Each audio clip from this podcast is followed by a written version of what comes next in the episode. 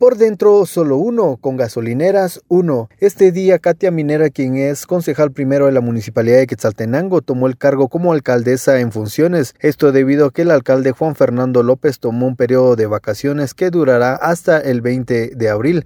Según se informó, Katia Minera será la primera alcaldesa en funciones de en la historia de Quetzaltenango, algo que indicó ella es algo un compromiso. También informó que se dará seguimiento a los temas de la agenda tanto del Consejo como los trabajos que se tienen ya programados por parte de la municipalidad y dará también seguimiento a las problemáticas que vayan surgiendo durante este periodo. El día de hoy eh, el señor alcalde inicia su periodo de vacaciones, para lo cual ya fue entregado el acuerdo respectivo, el respectivo en donde yo pues asumiré el cargo de él hasta el día 20 de abril pues eh, tenemos todo nuestro plan de trabajo, la infraestructura, proyectos de modernización aquí de, em, del proyecto de servicios GL.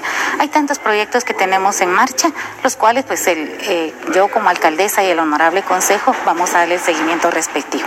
Pues realmente como mujer me siento muy feliz porque estoy representando al género femenino y gracias a Dios pues en este consejo hay equidad de género y creo que tengo a bien representarlas en primer lugar, eh, poner a Dios en mi camino para poder solventar todas las situaciones que se puedan dar y el bien común de nuestro municipio. Este día pues ya eh, ejerció como alcaldesa en funciones en la reunión de consejo, tanto de la primera eh, reunión que se tuvo en la mañana y la del mediodía. Será hasta el próximo 20 de abril que estará ahí al frente de la comuna altense. Con esta información yo vuelvo a cabina preguntando por fuera lo que prefieras.